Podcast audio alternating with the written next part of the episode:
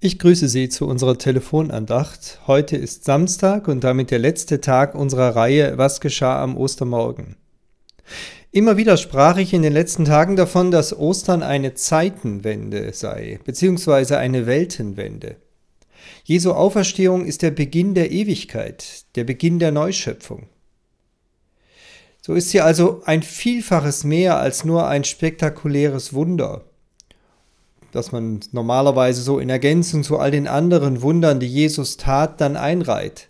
Nein, es geht hier um den Übergang von der Zeit in die Ewigkeit, beziehungsweise von der Wende von dieser Welt hin zu jener Welt, die wir auch den Himmel nennen. Nichts Geringeres ist die Auferstehung Jesu. Ich habe mal von einem jüdischen Rabbiner gehört, der darauf angesprochen wurde, dass Jesus doch der Messias sei, der angekündigte König, der eine neue Zeit einläute. Und dieser Rabbiner schüttelte daraufhin den Kopf, ging zum Fenster und sagte, dass der Messias noch nicht gekommen ist, das erkennt doch jeder, wenn er nur aus dem Fenster herausschaut. Dort gibt es doch noch den Tod. Schau dir doch nur die welkenden Blätter draußen an. Und da liegt auch noch der ganze Schmutz der Straße. Dabei hat Gott doch zugesagt, er mache alles neu. Und dann werde es keinen Tod und kein Leid und keine Dunkelheit mehr geben. Und zu diesen Neuen würde dann eben auch der Messias, der neue König des Gottesvolkes gehören. Ja, jener Rabbiner hat damit einen entscheidenden Punkt angesprochen. Wenn Jesus wirklich der Messias wäre, dann müsste sich doch die Welt geändert haben seither. Dann würden wir doch jetzt im Reich Gottes leben und nicht in einer Welt voller Brüche und Abgründe, voller Schmerz und Krankheit, kurz gesagt eine Welt, die den Tod nicht mehr kennt. Was ist denn jetzt neu geworden durch Jesus Christus und seine Auferstehung? Ja, uns verbindet als Christen viel mit jenem Rabbiner, mehr als wir vielleicht zunächst meinen, denn wir warten auch noch auf den Messias, wir warten auch noch auf die umfassende Heilswende, noch ist nicht viel zu sehen von dem Neuen, das Gott verheißen hat. Aber im Unterschied zu den Juden, zu jenen Juden, die Jesus nicht als Messias anerkennen, wissen wir doch schon, wer der Messias ist. Wir kennen den schon, den wir erwarten.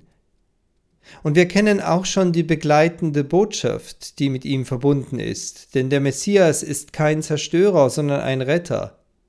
Ja, er ist zwar der Richter, aber er hat das Gericht bereits getragen am Kreuz. Der kommende Weltenrichter trägt die Gesichtszüge des gekreuzigten Auferstandenen. Das wissen wir schon.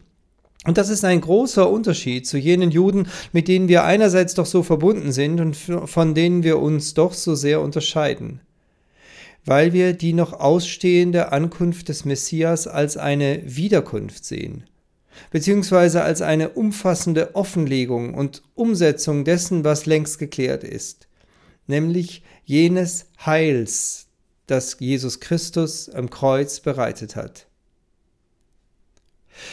So gesehen leben wir jetzt zwischen den Zeiten, zwischen dem, was schon jetzt gilt und dem, was noch nicht da ist. Schon jetzt gilt die Versöhnung des Kreuzes, schon jetzt gilt die Gnade, die Gott uns durch Jesus Christus zugesagt hat. Schon jetzt gilt das große Versprechen Gottes, immer bei uns zu sein, auch in den dunkelsten Momenten unseres Lebens.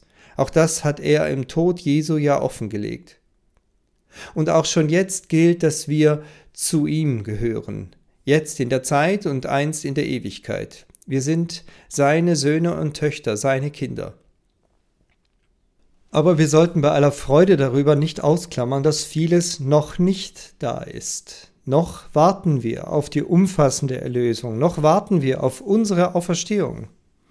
Und deshalb sind Krankenheilungen durch Gottes Eingreifen bis heute eben nicht die Regel, sondern nur die Ausnahme. Noch ist das Reich Gottes nur in der Person Jesu angebrochen, aber noch nicht weltumspannend da. Noch ist Gottes Reich nicht die Wirklichkeit im Sinne einer messbaren Realität, sondern das Reich Gottes ist eine Gegenwirklichkeit zu jener Wirklichkeit unserer täglichen Erfahrungen die wir im Leben machen und die uns tagtäglich daran erinnern, dass wir zwar versöhnt, aber eben noch nicht erlöst sind. Noch warten wir auf jenen Tag, an dem der sich durchsetzen wird, der es schon längst versprochen hat.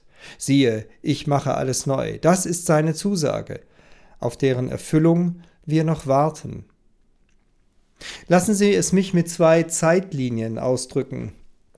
Wir leben alle in einer ablaufenden Zeit, auf einem Zeitstrahl, auf einer Zeitlinie, die mit der Erschaffung der Welt beginnt und auf deren Ende auch hinzuläuft.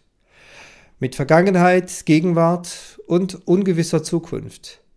Aber es gibt sozusagen darüber auf einer anderen Ebene noch eine zweite Zeitlinie und die bewegt sich in die umgekehrte Richtung.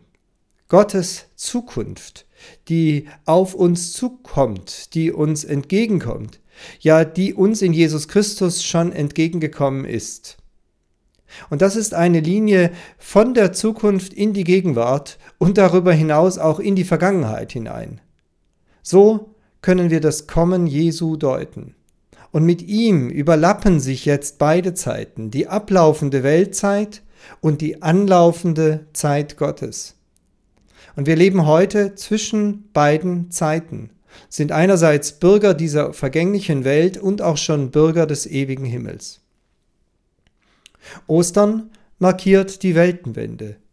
Und was durch Jesus geschehen ist, ist eine Vorwegnahme der kommenden, der umfassenden Weltenwende, in der wir dann das sehen können, was wir nun glauben. Ich bin sicher, wir werden uns alle gehörig die Augen reiben, wenn wir staunend unser ganz persönliches Ostererlebnis haben werden. Wir dürfen uns darauf freuen. Diese Reihe zum Thema Was geschah am Ostermorgen können Sie, wie auch die Reihe über die Bedeutung des Kreuzestodes Jesu, noch einmal nachhören. Und zwar über die Homepage der Evangelischen Kirchengemeinde Gomeringen finden Sie den Zugang. Schauen Sie einfach unter Kirche-Gomeringen.de in der Rubrik Telefonandachten. Es grüßt Sie herzlich Ihr Pfarrer Peter Rostan aus Gomeringen.